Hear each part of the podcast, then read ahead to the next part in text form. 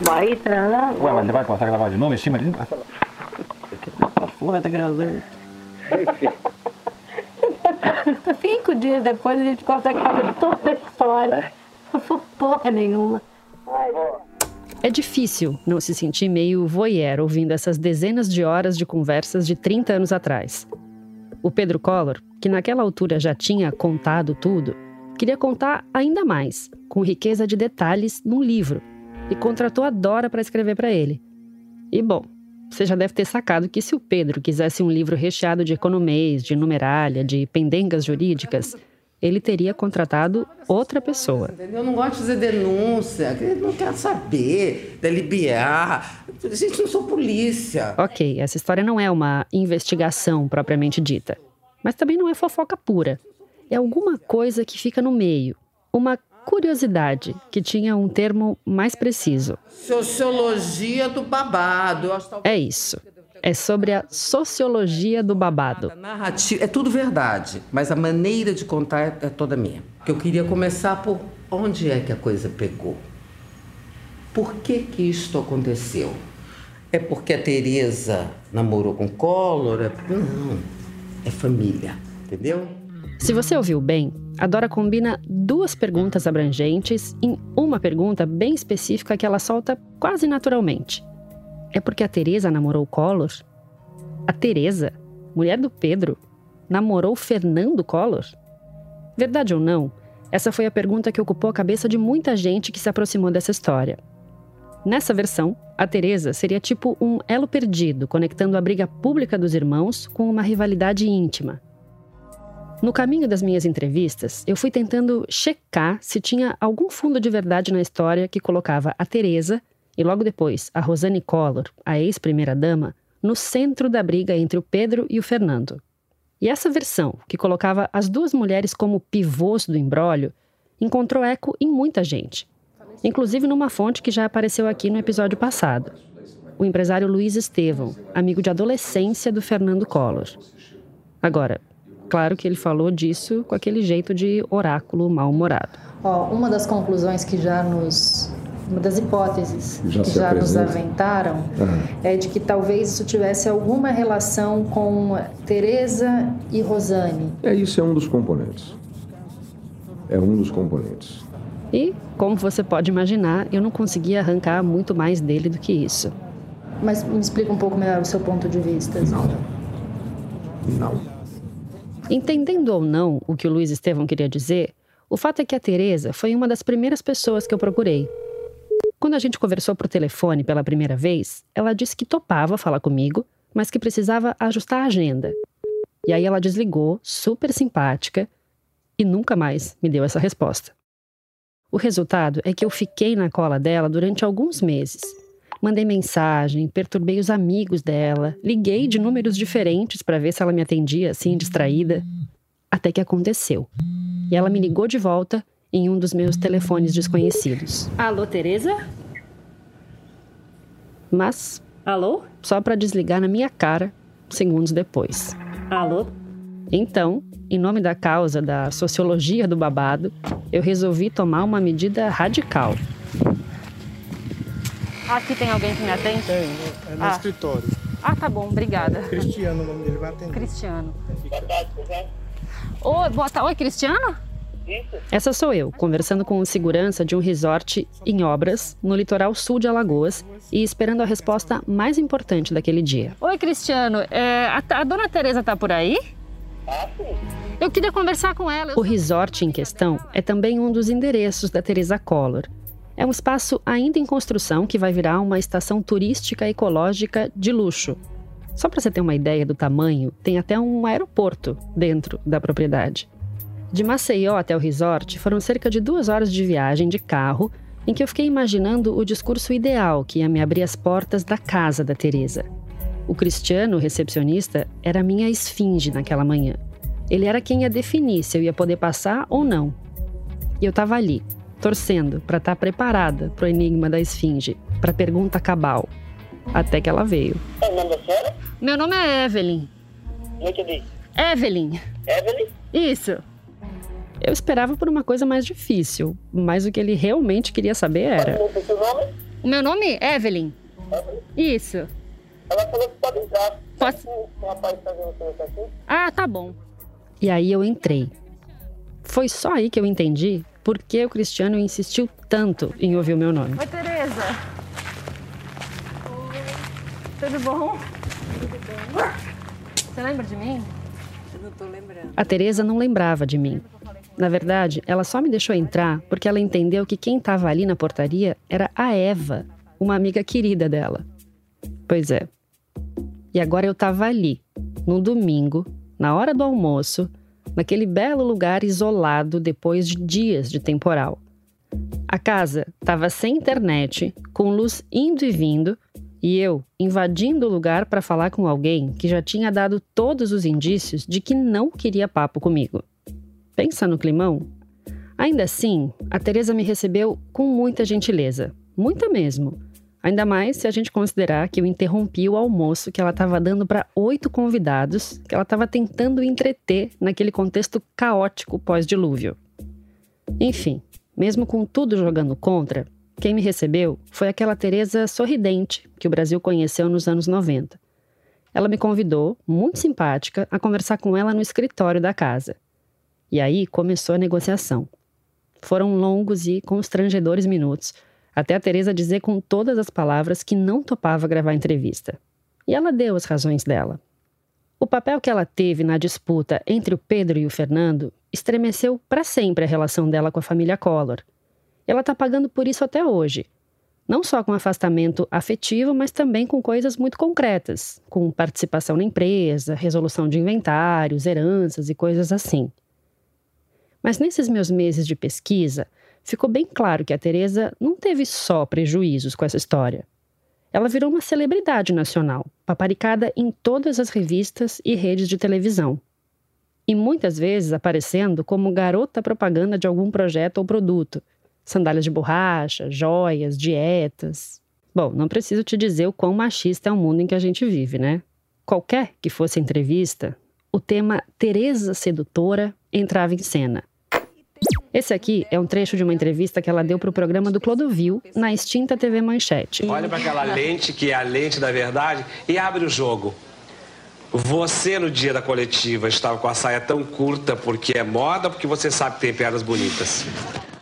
O Clodovil dá um bom parâmetro do tipo de pergunta que a Teresa precisava responder.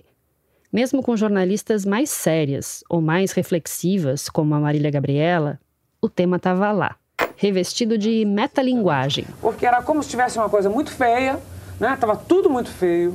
E lá no meio tinha uma ilha de beleza, porque foi assim que você ficou, apareceu na história final, né? Os fotógrafos em cima o tempo inteiro tal, e sempre, quer dizer, havia essa unanimidade da beleza de Teresa.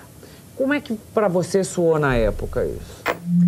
Difícil saber quanto o papel de musa do Brasil incomodou a Teresa naquela época.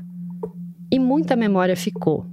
O escritório em que a Teresa me recebeu na casa dela é, na verdade, uma espécie de cômodo devotado à memorabilia de Teresa Collor.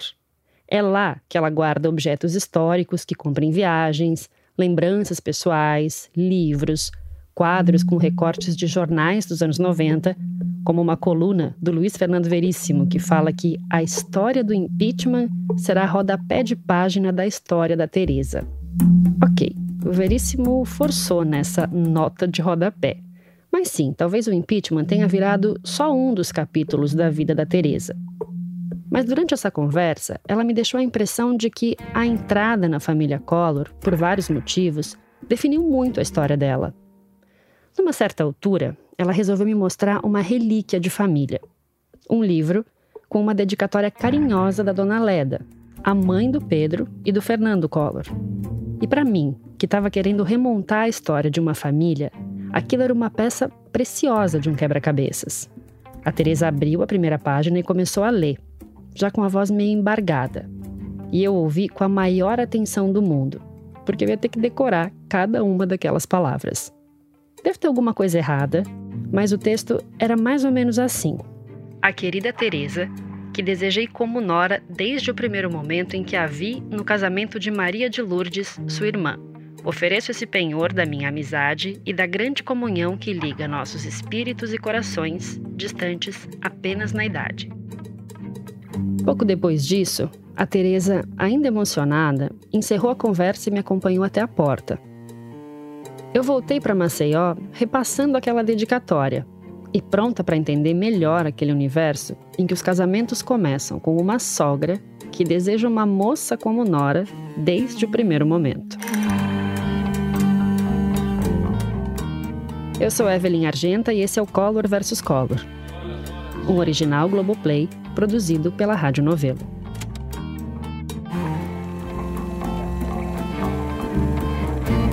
Episódio 4 Só em Maceió.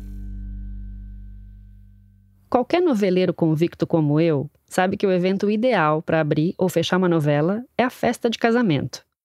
É o puro sumo da sociologia do babado. A grande novela é aquela em que a gente fica falando da festa de casamento ainda por muito tempo. A festa que uniu Maria Teresa Pereira de Lira e Pedro Afonso Collor de Mello foi uma dessas. Eu quero acabar esse bloco falando da maior festa de casamento de que eu já ouvi contar. Na época, o casamento de Teresa e Pedro foi assim, saiu em todas as revistas nacionais. Essa é, de novo, a Marília Gabriela, na mesma entrevista de 96 que a gente ouviu agora há pouco. Nas revistas em que o casamento foi notícia, a dimensão da festa era dada em quilos e garrafas. Aqueles dados todos que saíram na revista eram de verdade? Eu quero ver, vou dizer para vocês. Tinha um cardápio com 80 perus, 20 quilos de filé, 40 presuntos, 500 quilos de lagosta, 300 uísques, 360 garrafas de vinho português e 4 mil refrigerantes. Tudo isso para 4 mil convidados. E dizem que o custo foi de 424 mil dólares, o que dá mais ou menos 10 mil dólares por cabeça. Foi isso mesmo, Tereza? Numa boa. Quer dizer, eu não, acho que. Não, você sabe, não, esse número eu nem conhecia. Poxa, mas saiu em todas é, as. Mas aí quando eu casei, eu viajei e não vi, né? Dá para perceber que a Teresa está bem desconfortável para falar da ostentação da própria festa. E ok, a matemática da Marília Gabriela tá bem maluca. Dá é uns 100 dólares por cabeça e não 10 mil. Mas vamos combinar que 500 quilos de lagosta e 300 garrafas de uísque impressionam. Mas, segundo o Pedro Collor, o principal responsável pelo tamanho da festa não foi o pai da noiva e nem a mãe do noivo que estava tão interessada naquela união. Quem fez a festa chegar àquela dimensão foi o irmão do noivo. Pelo menos metade do tamanho da festa está na conta do Fernando Collor. No Passando a Limpo, a trajetória de um farsante, o livro que o Pedro fez junto com a Dora Kramer, o próprio casamento merece um único parágrafo com destaque para o Fernando. Vou ler um trechinho. Abre aspas. Casamos no dia 24 de outubro de 1980. Havia 5 mil convidados e 20 casais de padrinhos de cada lado. Astuto, Fernando procurou tirar dividendos políticos do meu casamento e fez sua própria lista de convidados, cerca de 2 mil, incluindo quase todos os prefeitos, vice-prefeitos e presidentes das câmaras de vereadores da capital e do interior. Fecha aspas. Àquela altura, o Fernando já tinha descoberto o empuxo político que um casamento pode oferecer. Isso porque quem estava ao lado dele, puxando a fileira das dezenas de padrinhos, era a socialite Lilibete Monteiro de Carvalho. Foi com ela, herdeira de uma das maiores fortunas do país, que o Fernando entendeu a importância social do matrimônio. A Lilibete era o par perfeito para um jovem ambicioso que queria ser notado nos altos círculos. Quer dizer, cinco anos antes do Pedro, em 75, portanto, o Fernando também tinha tido uma festa de casamento que tinha colocado a carreira dele em outro patamar. Em 1992, apurando para escrever o livro, a Dora foi fuxicar com a Didil Alvim, aquela prima meio babá dos irmãos Collor, como é que tinha acontecido essa união tão lucrativa? Em 75 ele casou com a Lilibete. É. Como é que foi esse casamento? Como é que o cara sai daqui das Alagoas e vai ficar milionário? Conto de fada. Mas por que ele era radicado lá? Pedro de Carvalho. Por que ele era radicado lá? Ah. Radicado lá. Hum. Fazia era pra cá, ela ficava aqui, tu ia não adorando. Namorava, namoraram muito tempo? Não, acho que não, não. Não morou muito tempo, não. Então foi conto de fada mesmo. O senador adorou. Ixi, adorou. Uma que gostava dela, adorava ele. E ela dele. E ela eles se davam bem, muito bem. Outra tinha o negócio da família, quer dizer, na família então, pesava bastante, não era? Né? Quem não gostava. A Didil falou baixinho na fita, mas no final da frase dá para ouvir ela dizendo: Quem não gostava? Da Lilibete, no caso. é que a Lilibete Monteiro de Carvalho oferecia para o Fernando acesso a um sobrenome que era sinônimo de prestígio social e riqueza. Os Collor de Melo não podiam se comparar aos Monteiro de Carvalho, que eram donos de um dos 20 maiores grupos econômicos do país na época, o Monteiro Aranha. Então, foi mais pelos Monteiro de Carvalho e menos pelos Collor de Mello que o casamento do Fernando com a Lilibete foi parar na capa das revistas. O título da matéria da extinta revista Manchete de 1975 é O Casamento dos 5 mil convidados. E a reportagem diz assim: abre aspas. As ruas próximas à Igreja do Carmo estavam congestionadas pelos Landau, Mercedes e Rolls-Royce. Depois desse engarrafamento de Landaus e Rolls-Royce, os convidados foram recebidos nos salões do Copacabana Palace, no Rio de Janeiro. Foram 34 padrinhos ao todo. Uma lista de grandes nomes, sobrenomes e, principalmente, cargos. Entre os padrinhos do noivo estavam o presidente do Senado Federal, o senhor Magalhães Pinto e senhora, o senador Daniel Krieger e senhora, o comendador Tércio Vanderlei e senhora, e o secretário de Educação de Alagoas, Murilo Mendes e senhora. Se a intenção era impressionar, deu certo. O Fernando Collor casou com a Lilibete no mesmo momento em que ele dava os primeiros passos na política alagoana sob a sombra do pai. Dois anos antes, em 73, o Dr. Arnon tinha arrumado para ele um cargo que serviu como rito inicial na carreira política. Com 24 anos, o Fernando virou presidente do CSA, o Centro Esportivo Alagoano, um dos principais clubes de futebol do estado. Mas e qual era a ligação do Fernando com o clube? Nenhuma. Já as conexões entre futebol e política são muitas. O Dr. Arnon tinha uma ligação com o então presidente da CBD, a Confederação Brasileira dos Desportos, o João Avelange. Em menos de um mês, o Fernando passou do Conselho Deliberativo para a presidência do CSA. O Fernando deixou o CSA menos de um ano depois, em 1974, quando o time terminou o Campeonato Brasileiro em último. Mas ele não deve ter sofrido muito, porque ele saiu de lá para dar um salto. É importante lembrar que a gente está falando de meados dos anos 70, com a ditadura militar bombando. Essa era a época dos governadores e prefeitos biônicos, e esse nome provavelmente vem do Homem de 6 milhões de dólares, um super-herói que fazia sucesso na época e que tinha sido inventado num laboratório. Naquele momento, os governadores e prefeitos surgiam assim, sem eleição, inventados nos laboratórios dos corredores do poder. Foi assim que um político chamado Guilherme Palmeira, apoiado pelo senador Arnon de Mello, virou governador biônico de Alagoas. Em troca do apoio do Arnon, o Palmeiras estava pronto para indicar o jovem Fernando Collor como secretário de Indústria e Comércio do governo dele.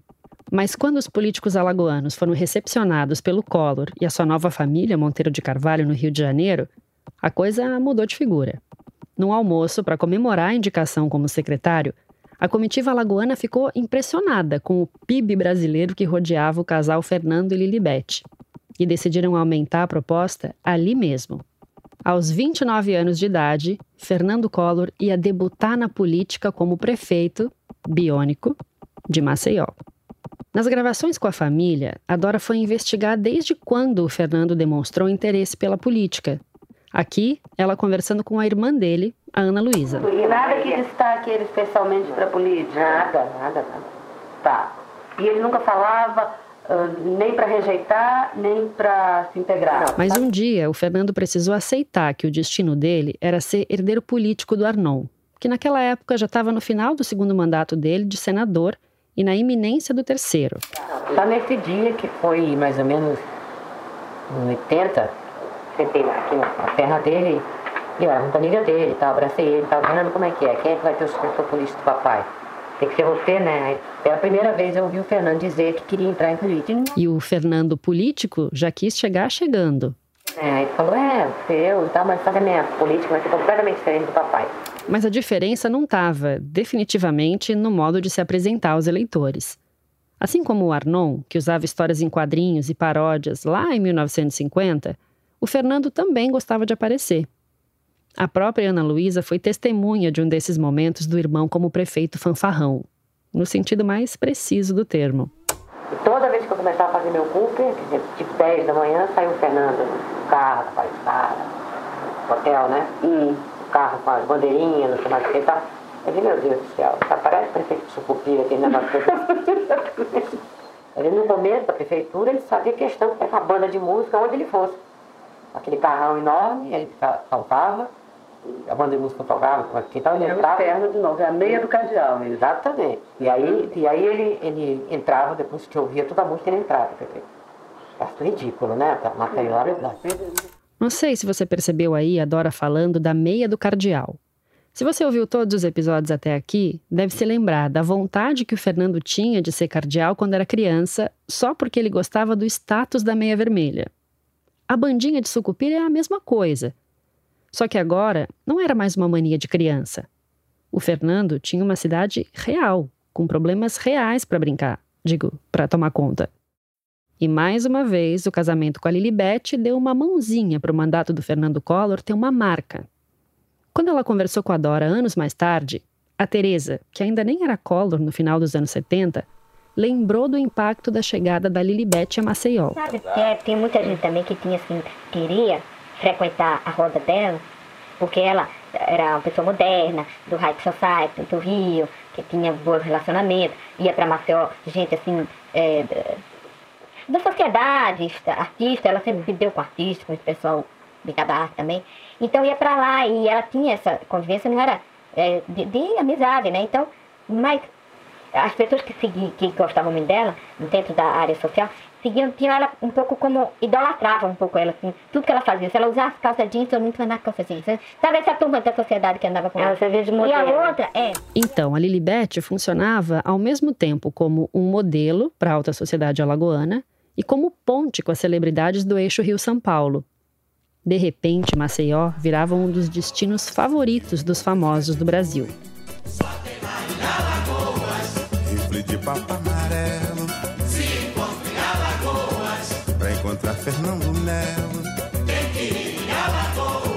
E manga rosada boa é coisa lá de Alagoas. O Fernando Melo da música é o próprio Fernando Collor, antes de adotar o sobrenome que ia deixar ele conhecido nacionalmente. E quem está cantando aqui é o Martinho da Vila, que lançou essa música em 1981, depois de uma visita a Maceió a convite do casal Lilibete e Fernando. A música é uma espécie de panfleto turístico sincerão para Alagoas. Tem manga rosa da boa, mas também tem rifle de papo amarelo, aquela mesma espingarda do tipo faroeste que a Dora encontrou quando foi visitar o sertão alagoano. E no meio disso tem o Fernando Melo, que está nessa música ao lado de um outro personagem histórico de Maceió, que brilha no refrão do Martinho.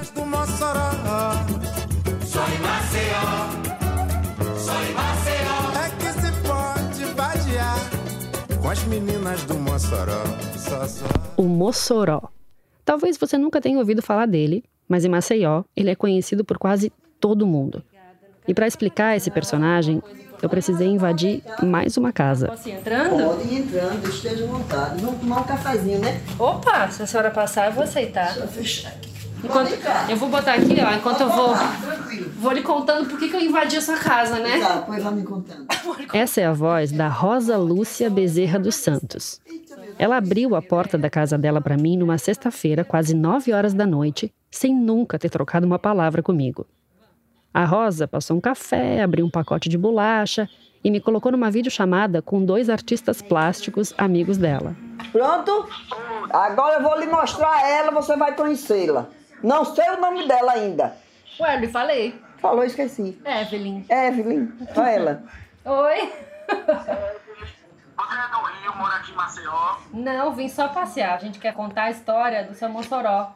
E aí eu vim aqui com É isso. Por conta daquela estrofe da música, eu bati na porta da Rosa, que também é conhecida como Rosa Mossoró. Ela é filha do famoso Mossoró da música do Martinho. Você conhece essa música dele? Eu conheço, só em Maceió. É que se pode vadiar com as meninas do Mossoró. E a Rosa me explicou quem eram as meninas do Mossoró. As meninas do Mossoró eram as mulheres que moravam lá, né, na boate dele. Ah, eram as meninas do Mossoró. É, e aí eu fui ler e descobri que era uma boate famosíssima. Que era, era. O Mossoró, você já deve ter se ligado, era dono do cabaré mais conhecido de Maceió nos anos 70 e 80. Era, era um quarteirão. Meu, meu pai foi o cara. É, não existe, não. Não, não, não, não, não tem. Não vai existir mais outro igual a ele. O nome do pai, que a Rosa tanto venera, era Benedito Alves dos Santos, que ganhou o apelido de Mossoró. Ele era dono da churrascaria Areia Branca, o point que reunia os figurões da cidade depois que os restaurantes tradicionais ou os clubes de família fechavam. Era tipo o after de Maceió.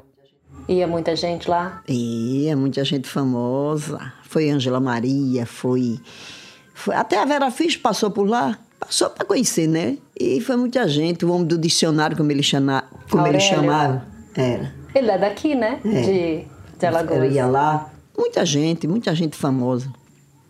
Muita gente famosa foi lá no boate do meu pai. E é verdade que é muito político lá também? Gente de política? E é muito político. Político conhecido? E há muita gente conhecida lá. Muita gente. Já deu para perceber, né? Que eu estou rodando para ver se ela fala de um político específico. Claro que eu queria saber se o Fernando Collor era frequentador da Areia Branca. Eu, eu não sei, porque eu não vivia na boate, né? Que ele não deixava. Mas o meu pai tinha verdadeiro amor pelo Fernando Collor de Mello. Ele gostava muito do Fernando Collor de Mello. Muito. Ele, ele tinha uma foto do Collor vestido de presidente na casa dele, bem grande, na sala da casa dele. E quem quiser fosse pegar. Mas você chegou a, em algum momento assim a, a vê-lo, a conhecer o Fernando Collor? Lógico. Eu conheci Fernando Collor no, foi no aniversário do meu pai. Agora não foi na boate, foi na casa do meu pai na Jatiuca.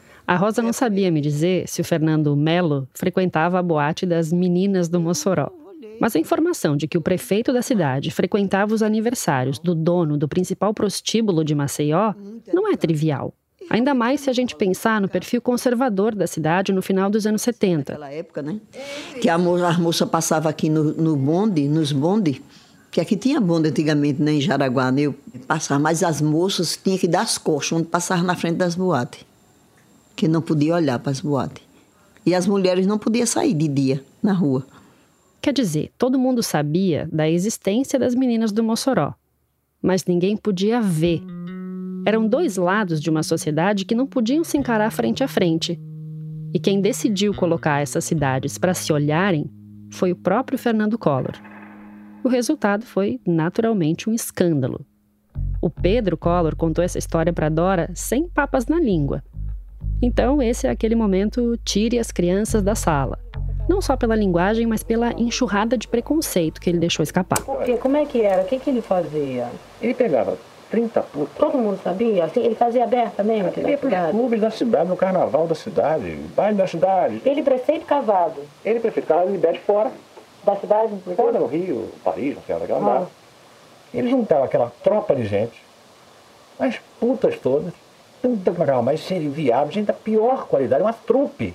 Mas nossa, é tremendo. Tirava, um clube? Um clube, porra. Tirava, tirava o, tirava o sutiã da, da, da, da, A rainha do carnaval foi eleita, é a prefeitura que elege, a prefeitura que coordena o clube. E ele prefeito, cara? Prefeito. Esse programa era bravo. É um escândalo. Porra, uma agressão da Mas não saía nos jornais. Nada.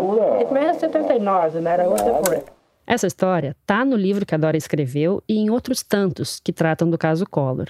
Mas o curioso é que não está em nenhum jornal da época. Talvez o fato de o principal jornal de Alagoas ser da família Collor e gerido pelo Pedro tenha contribuído para essa fofoca não virar manchete. Mas não quer dizer que desse para o Pedro fechar os olhos para isso. No dia todo o clube vinha falar comigo, Pedro. Eu vou impedir a entrada do Fernando no clube. Porque se o Fernando fosse barrado no clube da cidade e isso virasse notícia, o Pedro ia ter um problemão. Tá. Porra, era um tititi da porra. Os políticos de volta vinham falar comigo, falava com o Barbo, pelo amor de Deus, cara, porra. Vai ter que tirar o. Então, queria tirar da prefeitura. Tira. Como ele era nomeado. É nomeado. O Guilherme é o governador Guilherme Palmeira que nomeou Fernando prefeito biônico.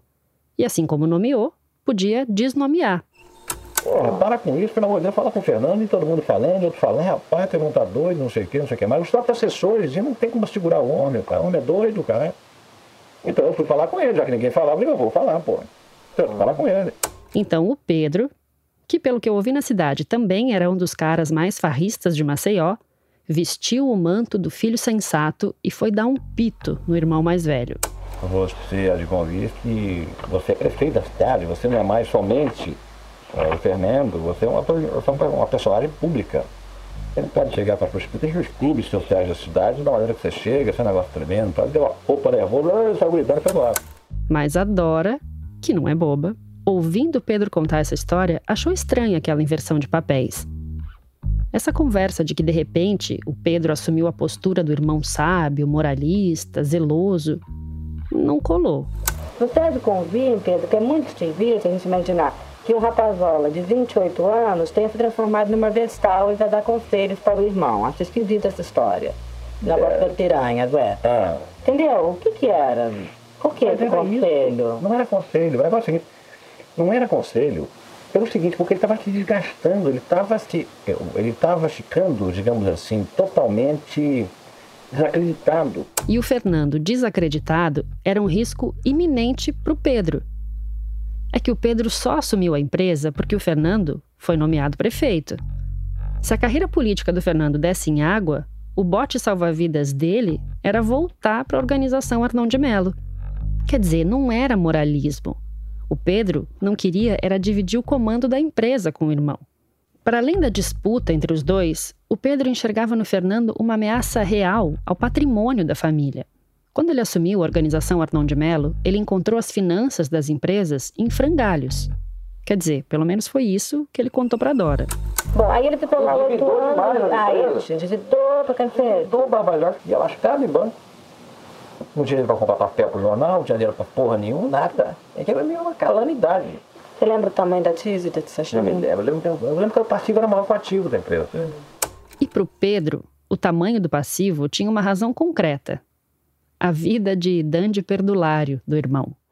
Mesmo sabendo dessas dificuldades tremendas da empresa, pagou passagem de Concorde para ele, para Lidibete, para os dois meninos e para Babá, e foi para Capo Ferrar, que é uma casa que a Lidibete tem em Capo Ferrar, os pais têm. Capo Ferrat é uma península na costa da França, um point de verão de ricaços do mundo todo. Passou lá um mês, ligava para ele todos os dias perguntando se tinha alguma solução. Como é que era, como é que era? Não, fique tranquilo, fique tranquilo, tá tudo certo, tudo bem, tudo bem, tudo bem. E tudo bem, coisa nenhuma, voltou de Caperra e nada resolvido. Na verdade, é um pouco pior do que nada resolvido. O Fernando voltava de Cap Ferrat com mais um prejuízo na mala. Viajar de Concorde, o avião supersônico francês, que nem existe mais, era um luxo para poucas pessoas. E a conta, cerca de 40 mil dólares na época, chegou no escaninho do Pedro, claro. Mas com as contas se acumulando, o Fernando tratou de encontrar uma solução. Um jeito de resolver que pareceu ser uma marca registrada, Fernando Collor. Um belo dia, ele chega lá e diz que o Dr. Joaquim Monteiro de Carvalho ia comprar o prédio do jornal. O prédio do jornal era um mamute, inacabado, ele deixou inacabado o prédio. Que são a empresa estava tão endividada, tão lascada, tão quebrada, que tinha que desmobilizar alguma coisa. Então ele quis vender o prédio para, a, a como se chama, a... A expressão que o Pedro estava procurando era amortizar a dívida. Mas só para esclarecer, o doutor Joaquim Monteiro de Carvalho era o sogro do Fernando. Então, vender a empresa para o sogro bilionário era uma solução em família, para o estilo esbanjador dele. Só que o negócio não foi adiante. Na verdade, nem o casamento do Fernando com a Lilibete durou muito mais. E segundo Pedro, o estopim para o término aconteceu quando, mais uma vez, o Fernando decidiu se desfazer de um imóvel para saldar uma dívida. Só que dessa vez, ele colocou à venda o apartamento onde ele morava com a mulher e os filhos. Apartamento que, naturalmente, ele tinha ganhado do pai. O apartamento foi comprado e tal, o pai comprou e tal, foi morar nesse apartamento, e um belo dia eu vendi o apartamento, não nem investe nada. Vendeu com a senhora lá na cidade de Alagoas, a senhora e tal, vendeu. E mas a mulher telefone para saber como é que ela vai o apartamento. Tereza dessa no nome da mulher. Não estou sabendo. Ah, como? Não estou sabendo nada. Não, achou que tempo de sair do apartamento, gastei esse carro. Eles saíram desse para um outro que está comprando, comprando lá em Mafé comprou um outro lá. Não sei como ele comprou, comprou, ganhou Mercedes. O Pedro fala rápido pra caramba, mas é isso mesmo que você entendeu. Segundo ele, o Fernando vendeu o apartamento com a mulher e os filhos dentro, sem avisar. A Lilibet só ficou sabendo quando a nova proprietária ligou dizendo: E aí, querida, vai sair quando? O resultado é que o casamento dos dois entrou numa super crise. A Lilibet foi viajar, passar um tempo na Europa com os filhos. A venda do apartamento e a crise no casamento coincidiram com a hora em que o Fernando Collor começou a preparar o caminho dele para Brasília. Disseram você candidato a deputado federal, é isso? Muito bem. Então você já eh, verificou, já analisou a perspectiva de você não, não ganhar, pretender e tal? Não, nunca pensei nisso. Igual, isso não é como loteria esportiva que pode dar aquilo no meio, isso é uma coisa que pode dar derrota também. A possível derrota na eleição para deputado federal de 86 condenava os dois irmãos a entrar em rota de colisão. Se você não ganhar, como é que você vai fazer? O que vai fazer da vida? Eu volto para, volto para as empresas. Eu digo em que circunstâncias? Nas mesmas que eu deixei, ou seja, eu sou superintendente e você passa a da televisão. Trabalhar em um cargo inferior ao irmão mais velho era uma coisa que o Pedro já não conseguia admitir. E aí ele saiu com essa bravata. Eu digo, olha, você, você escolhe, Fernando, ou você volta ao candidato subordinado, ou então você volta, como sendo o superintendente geral e tal, você escolhe quatro empresas. Deixa uma, já, já existia nessa época, aí a Rádio Gazeta FM. Hum. Você deixa uma de fora, nessa uma eu toco sozinho, e você fica nas quatro. Eu lhe garanto que dessa uma eu passo mais quatro. Tremendo breche, né? quatro mais quatro. E você vai pegar essas três que sobrarem e você vai quebrar. O Fernando tinha sido responsável por levar o Pedro para o comando das empresas da família. E ser peitado pelo caçula desse jeito não bateu nada bem. Ele ficou muito magoado, ficou quieto, falou nada. Não, tem, não é bem assim, o tempo será que não vai ser assim, não sei o que, tá tudo bem. Mas tenha isso em mente, por favor. Se queixa disso até hoje. De que? Dessa? Que não me, me perdoa jamais. Como eu falado? Por eu ter dito que só voltaria se fosse subordinado a eles. Mas é vaidoso demais, porra. Repetiu isso 20 vezes até agora na presidência. No fim da conversa, o Pedro disse com sinceridade que esperava que o Fernando ganhasse. Era a única chance de a coisa não degringolar de vez. O frágil equilíbrio familiar dependia da vitória do Fernando. E aí, ele tratou de trabalhar para ganhar aquela disputa. Do jeito dele, claro. Para ser eleito, Fernando precisava sair do círculo da alta sociedade de Maceió e buscar apoio dos coronéis, os donos da terra e da política. E deu um show de versatilidade. O mesmo prefeito que escandalizava o clube tradicional de Maceió com a enturragem de prostitutas se sentia igualmente à vontade como paraninfo das debutantes abastadas da zona da mata e do sertão alagoanos. E foi assim, em traje de gala, que o Fernando Collor chegou no acanhado Clube Paz e Amor de Mata Grande. Mata Grande é uma cidade do interior de Alagoas que fica ao lado de Canapi, a cidade que eu te contei no episódio passado. Elas duas formam um triângulo com outra cidade, Inhapi. Nessa época, elas eram território dominado pelos coronéis das famílias Brandão e Malta. Eles eram os políticos que mandavam na parada. O próprio clube Paz e Amor, onde estava acontecendo o baile de debutantes, era de um Brandão. E por isso, só entrava lá quem fosse aliado político. Adversário era barrado na porta. Era um desses clubes bem típicos de interior. Tinha um salão com mesas nas laterais e uma pista de dança no meio de tudo. Atrás desse espaço, um bar e uma mesa de sinuca. Vai dizer que não é o cenário perfeito para começar um clássico conto de fadas brasileiro. O Fernando foi o meu príncipe. Quando eu tinha 15 anos, ele disse: Vou casar com você e você vai ser minha princesa. E eu disse: Eu vou me casar com você e você vai ser meu príncipe. Essa é a Rosane Malta, ex-Rosane Collor, a ex-mulher do Fernando Collor e ex-primeira-dama do Brasil. Esse áudio é de uma entrevista que ela deu para o programa Mulheres da TV Gazeta em 2015. E ela está lembrando do dia em que ela conheceu o Fernando, em 1981. Todas as meninas passam por essa fase de baile de debutante. Hum. E no meu interior, um interiorzinho pequeno, a minha família ela costumava, é, como uma família muito grande, Brandão, Malta, é, as garotas de 15 anos faziam uma festa. Então, as primas, maior diversão. E na época, o Fernando Collor era prefeito de Maceió. Hum. E foi convidado a ser paranifo da turma de debutante de 15 anos e eu estava nessa relação. Nós começamos, ele começou a me olhar, mas eu não, a, não quis naquele momento, porque uma menina com 15 hum. anos, um homem com 30 anos. Então eu estava mais interessada no garotinho ali que tinha 16 anos, estava rolando uma paquera. A entrada do Fernando Collor no baile de 15 anos da Rosane era parte do plano de conquista dos eleitores do interior do estado.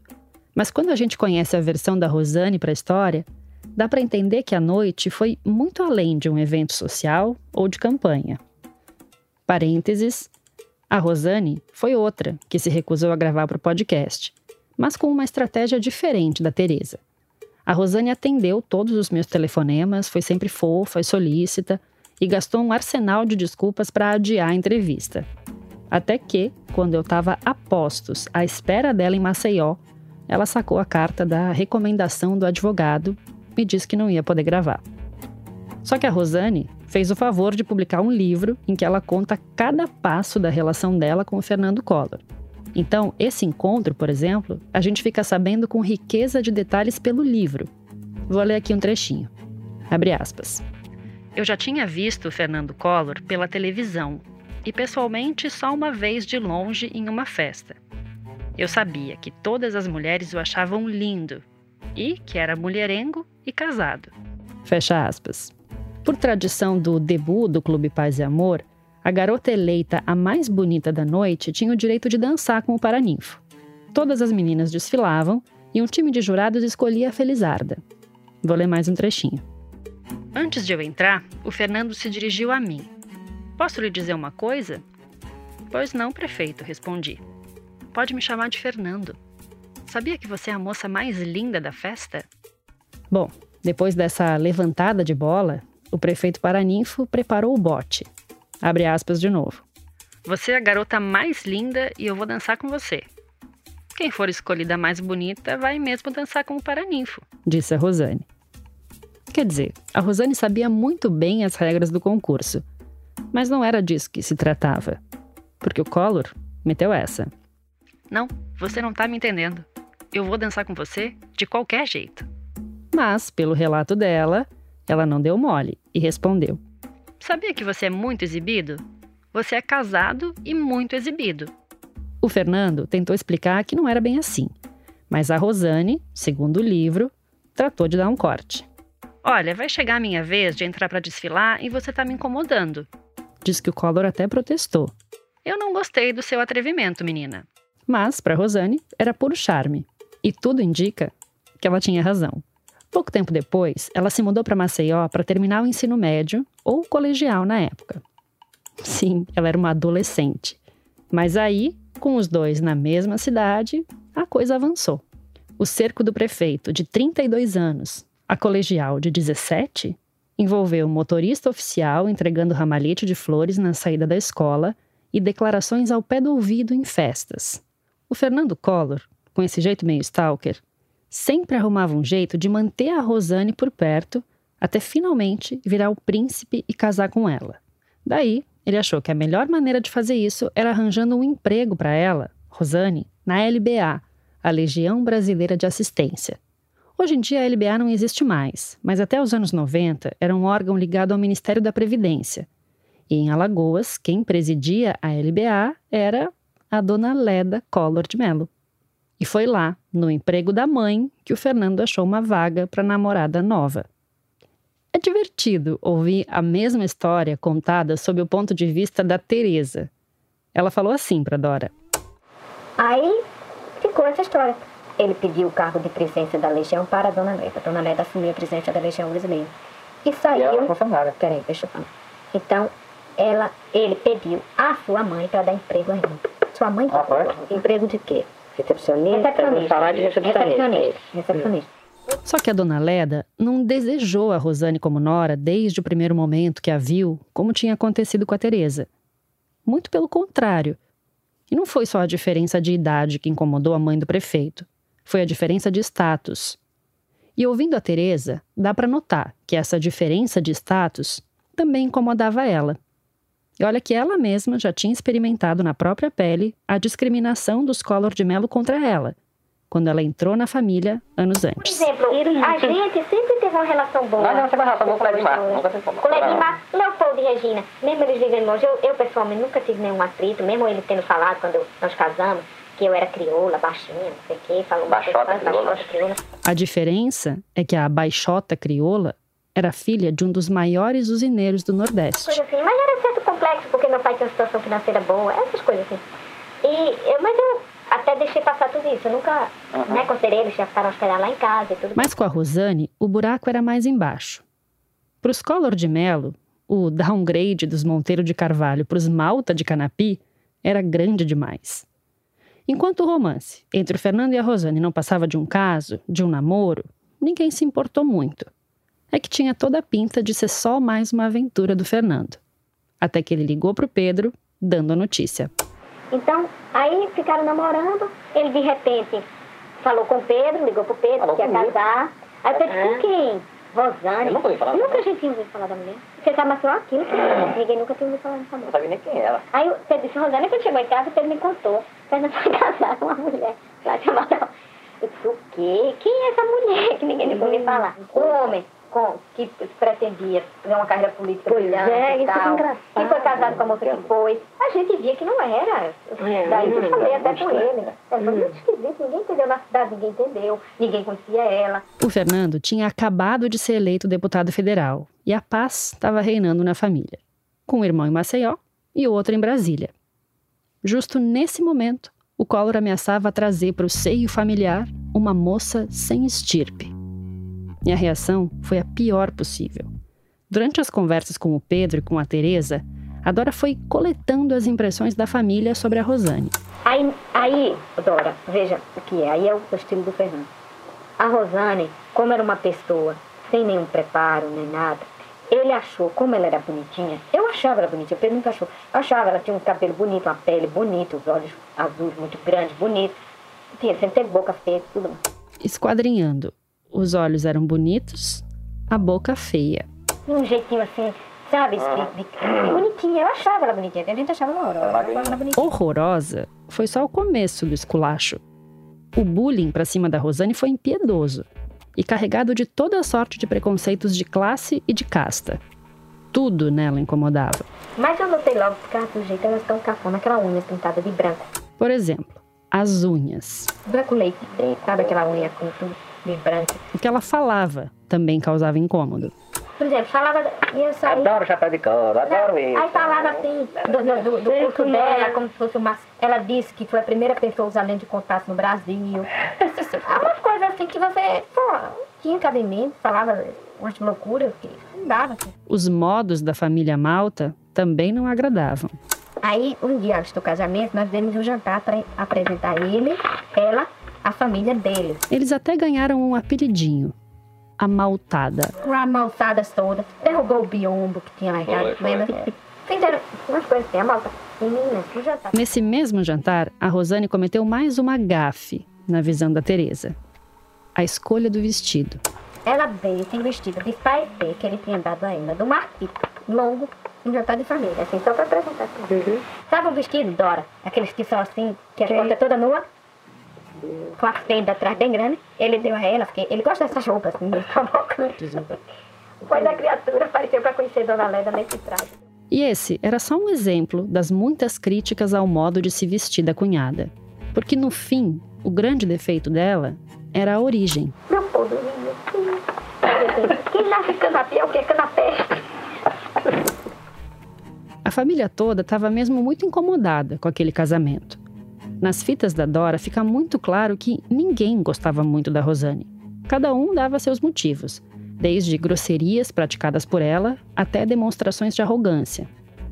A opinião de que ela não se encaixava nos Collor de Mello era unânime. Mas a história que corre é que de todos os envolvidos, a única que teria tomado alguma atitude foi a própria Teresa. Essa história, que mais parece plagiada de uma comédia romântica, está contada pela Rosane no livro. Lembrando que nem ela, nem a Teresa quiseram falar aqui para o podcast. Mas é importante lembrar que essa é a versão da Rosane dos fatos. Então, nessa comédia romântica, ela é a mocinha e a Teresa, claro, é a vilã. Mas vamos lá, disclaimer feito. O que a Rosane conta é que, depois de uma visita a Maceió, o Collor estaria no aeroporto prestes a embarcar de volta para Brasília, quando teria escutado passos apressados de salto alto de alguém no saguão gritando por ele: Fernando! Fernando! Era a Teresa, que teria corrido até o aeroporto para implorar que ele não se casasse com a Rosane. Vou ler aqui um trechinho do diálogo reconstituído pela Rosane no livro. Você está louco, Fernando? Essa mulher não é para você. E quem é você para dizer com quem eu devo me casar, Teresa? Eu sou sua cunhadinha querida. Você não disse que eu sou sua preferida? Hum, sim, entre as morenas. Ok, esse diálogo tá parecendo mais uma imitação de Nelson Rodrigues do que uma comédia romântica da sessão da tarde. Mas ainda assim, se qualquer parte dessa história for verdade, ela me parece o bastante para as duas se estranharem pelo resto da vida. Só que no fim das contas, o suposto pedido da Teresa não adiantou de nada.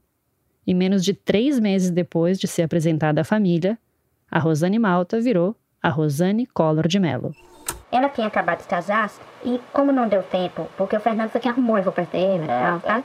E aí como não deu tempo, casaram muito rápido, eles casaram em dois meses, tudo assim. Aí ela estava em Brasília, logo que ela chegou, ela estava fazendo guarda-roupa, porque quando ela casou, eu vi o sapato dela, ela tinha três sapatos só. Esse casamento do Fernando Collor com a moça dos três sapatos é motivo de polêmica até hoje. A Dora Kramer, quando escreveu o livro, tentou arrancar essa explicação do Pedro e da Teresa. Mas vem cá, vocês não sabem por que, que ele casou? Afinal, não, com ela? não, Ou não. não, não vamos desvendar esse mistério? Não, não, até hoje não sei. A, a, suposição, a Por que, que ele casou que com ela? Porque essas Ele pessoas diz- vão adorar ele tudo isso. Eu acho que ele estava apaixonado por ela. Eu acho. Eu não acho, não. Eu acho. Eu acho que isso foi basicamente. Ele, ele não se apaixona por nada, sabe? ela está apaixonada por ele. Não é nunca, discordo, que eu só estava gostando disso aí. Ele se casou porque ele sabia que para o projeto político dele, né, para ser governador, ele precisava ser casado com uma moça legítima da terra. O pai tinha muito boa rotação naquela região, estava ali, blá, e era ideal para a composição política. E foi assim fez. Que, olha, Que ninguém grana era zero que ele tinha. Ele, eu- eu disse, você já se pôs na situação de em Paris e tal, com essa moça, porque ele só gostou de tudo do melhor. Fernando sempre gostou de tudo que é luxuoso, bom, qualidade, de mulher arrumada, fina, né, Pedro? Com ou sem grana, com ou sem poder político, não importava. É bem provável que nessa discussão a Teresa tivesse razão. Talvez fosse só a velha e boa paixão mesmo. E aí não teve jeito. Os Collor de Mello tiveram que entubar o mal-estar deles com a Rosane. E como convém às famílias de alta classe, a tensão ficou camuflada debaixo dos protocolos familiares. O Pedro e a Teresa continuaram convivendo com o Fernando e a Rosane, espaçadamente, porque o Fernando, naquela altura, já era deputado federal em Brasília. E segundo Pedro, essa foi a melhor época da vida dele em Alagoas. Tudo bem, foi eleito deputado federal. Tá, deputado federal vai para Brasília, ele Aí, sai. Tony, graças a Deus. naquela Que época- graças a Deus, o que, que você respirou aliviado? Tá aliviado porque, porra, era um pepino, era um negócio chatíssimo, sério, desagradável. Você tem que administrar problemas administra- administrativos normais, você tem que estar administrando de maus humores na pessoa. Então, foi, foi para ele, ah, porque aí não tinha mais pressão de negócio de publicar, a Gazeta não publicar, porque já tinha na prefeitura isso. Ah, tá. Agora, agora, agora o cara reclamava, agora outro negócio. Foram quatro anos maravilhosos, não enchia de saco, nada. 82, 86, foi excelente. Excelente. O Pedro entrou nos eixos, entrou nos 30, maravilha. Começou a entrar os 30, direitinho. A disputa entre os irmãos parecia ter arrefecido com os dois mil quilômetros que separavam Brasília e Maceió. Cada um com o seu brinquedo. O Pedro com a empresa da família e o Fernando com a política. Mas o fator Rosane acabou trazendo a rivalidade de volta. Então ela achava que como o Fernando era o deputado da família, ele era. Sabe como vamos dizer uma história? Máfia. Não tem aquele poderoso? Era o chefão. E ele era o chefão. Então os outros estavam abaixo. Então ela começou a embolar a cabeça dela. O que foi? A Rosane, ela, eu não sei, ela, ela às vezes não era má, mas ela endoidou a cabeça. Ela tem tanta noção da questão hierárquica de poder, de quem representa o que na sociedade, quanto ela deve ter de geografia. Pô. E, pelo menos olhando de fora e em retrospecto, pelos valores que pareciam nortear a família Collor de Mello, a Rosane não parecia tão errada assim. Ela achava que Fernando era a cabeça da família e que era ele que determinava todo mundo. Então ela começou a ver os valores. Ele com muita grana. Tem razão, Rosane, em relação a ela, a ela não? Em relação a Edinha, ela não tinha razão. Era o cabeça minha. É, aí é. Então, você tá entendendo, Dora? ela, ela achava que ele estava em cima da pirâmide que dominava todo mundo. Pela narrativa do Pedro e da Teresa, a Rosane começou a fazer valer os desígnios dela lá no topo da pirâmide, a qualquer hora do dia. Bom, então, muito bem, eu tô lá, cedo, ele já havia saído, lá cedinho. Aí bate a moça lá no empregado no, no quarto, no quarto, nós estávamos dormindo, dentro fora. A dona Rosane me mandou avisar que já está acordada. Falei, tá bom, então, vou lá ela falou que está acordada. Sei que ela fica combinada, tudo bem. Tem que lá fazer barra, tomar banho, tudo bem. Sim, senhora. A dona Rosane está dizendo que já está acordada. Mandou avisar ela pela segunda vez que ela já está ela. Então, ela sabe já. Ela tem que avisar de novo. Tá bom, faz tempo, vai ver na fone nenhuma. de novo. Dona Rosane manda dizer que está acordada, mas ela já sabe, já avisei a ela. Mas ela está dizendo o seguinte, que manda avisar que já está acordada, é, é, que já, já é sinal para dona Rosane saber que ela já pode ir para o quarto dela conversar. Mas ela não quer conversar, não sei fazer. Mas ela tá mandando, ela está lá agora para conversar com ela. Aí eu falei, tá, tá bom, muito bem, tal, obrigado. Ó, saí poder fora e fui embora. Foi umas coisas, a Tereza saiu com ela lá. E ela fez uma cara feia, engrossou pra Tereza, lá, uma tristeza, papai. E era nessas besteiras que a tensão de fundo entre as duas aparecia. Até que numa festa de aniversário da Tereza, o caldo entornou.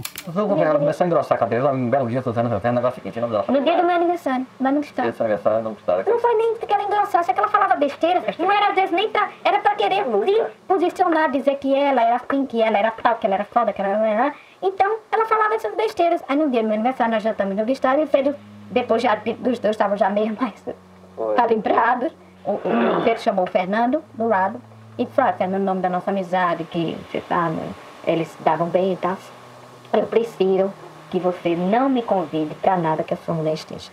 E que a Tereza esteja também. E que a Tereza esteja. Se você estiver sozinho, hum... tudo bem, não tem problema nenhum. Tia agora com a minha mulher, não, porque ela engrossa com ela demais, acho que você não gosta. E para não ter um problema. E num cutucão final, o Pedro abriu o jogo de como a Rosane era vista pelo resto da família. E ele disse, aí você ainda falou, não lembro da palavra, você disse assim, e a sua mulher, como você deve saber, serve de chacota na família. É verdade. Ele disse, é motivo de chacota. Motivo para ele.